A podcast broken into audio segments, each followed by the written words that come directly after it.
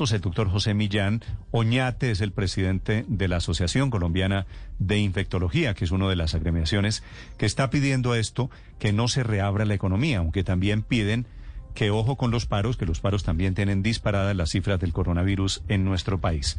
Doctor Oñate, buenos días. Buenos días, Néstor. Un saludo para ti, para la mesa de trabajo y para toda la audiencia. ¿Cuál es la alerta que hacen las organizaciones científicas de salud en Colombia, doctor Oñate? La pandemia no ha terminado, estamos en el momento más crítico, en un tercer pico interminable. Comenzó desde abril aproximadamente, amenaza con empeorar, el sistema de salud está colapsado, entonces debemos entre todos eh, poder eh, mantener eh, baja la tasa de transmisión, el riesgo de contagio, la exposición de las personas.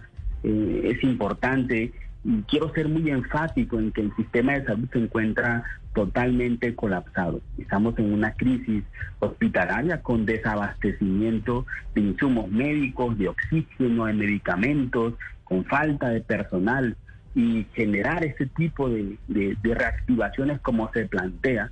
Nosotros no nos, oponemos a la reactivación, es de hecho necesaria para eh, que pueda eh, generar todo lo que ustedes han planteado, el empleo, el, bienestar de las personas, pero debemos hacerla en otro momento porque actualmente estamos en el máximo pico con una gran cantidad de muertos y de dolor en nuestro país. Doctor Oñate, ya básicamente tan estamos reabiertos que hay protestas en la calle y estamos viendo todavía imágenes de aglomeraciones de miles de personas que salen o a comprar o a protestar o a lo que sea.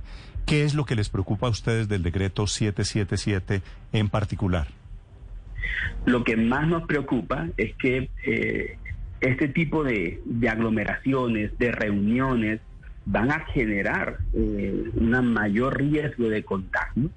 Tenemos variantes virales que se encuentran circulando en nuestro país, que son de mayor fácil transmisión, que van a tener un gran impacto en la salud, que van a congestionar aún más una red hospitalaria que está eh, limitada, que no tenemos capacidad de maniobra y este evidentemente se va a reflejar en un incremento en la mortalidad. Doctor Oñate, pero eh, en realidad con la con el decreto 777 en Bogotá, por ejemplo, lo único que se reabre son los bares, porque ya todo lo demás, como dijo Néstor, estaba abierto. Y se pregunta uno por qué ustedes, todas estas sociedades médicas, no se han pronunciado sobre los las marchas que durante un mes han generado, eh, y se ha mostrado en los gráficos de la epidemia, han generado el rebrote eh, del virus. ¿Por qué, ¿Por qué no se pronuncian sobre eso? ¿Por qué no piden que eso pare? Y si piden eh, derogar un decreto que prácticamente ya es lo que está funcionando hace días. Nosotros en la comunicación que comentamos a la opinión pública, convocamos de una manera especial urgente a todas las autoridades gubernamentales, nacionales, territoriales, a todos los líderes sociales, sindicales y a todas las personas que movilizan en el marco del paro nacional a tomar en consideración este difícil momento de pandemia para encontrar un acuerdo inmediato, parar eh, las aglomeraciones, las multitudes y eh, poder disminuir este riesgo exponencial de contagio que va a generar mayor cantidad de muertos en nuestro país. Sí, pero doctor Millán, ¿de qué vive entonces la gente si no se reabre la economía? Es muy clave su pregunta, porque nosotros no nos oponemos a la reapertura económica.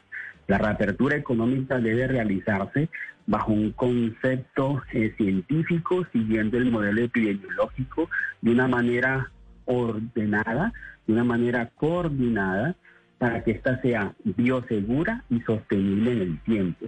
También debemos realizar otro tipo de acciones complementarias, como por ejemplo eh, acelerar el proceso de vacunación.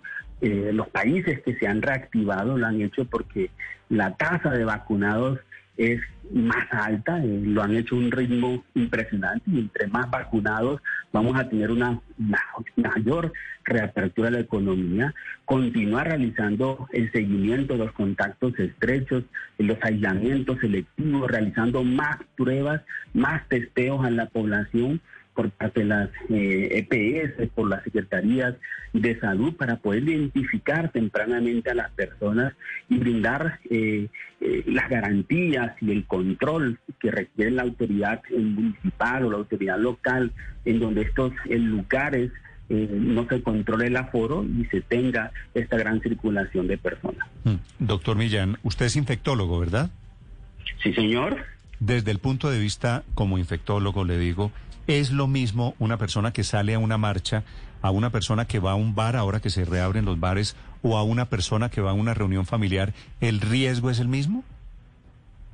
Bueno, el riesgo de infección viral depende um, de muchas eh, situaciones dependerá mucho eh, la cantidad de personas, de la circulación del aire. Recordemos que eh, en espacios cerrados, en sitios eh, vamos a tener una mayor posibilidad de adquirir la infección y dependerá evidentemente de las medidas de bioseguridad, que básicamente son la higiene de manos, utilizar correctamente el tapabocas y por supuesto mantener un distanciamiento físico.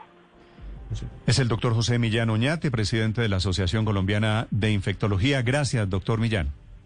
Eh, muchas gracias a ti, eh, Néstor, y a toda la mesa. A usted, señor. Alerta de las sociedades médicas en Colombia, 140 gremios que le piden al gobierno derogar el decreto de reapertura.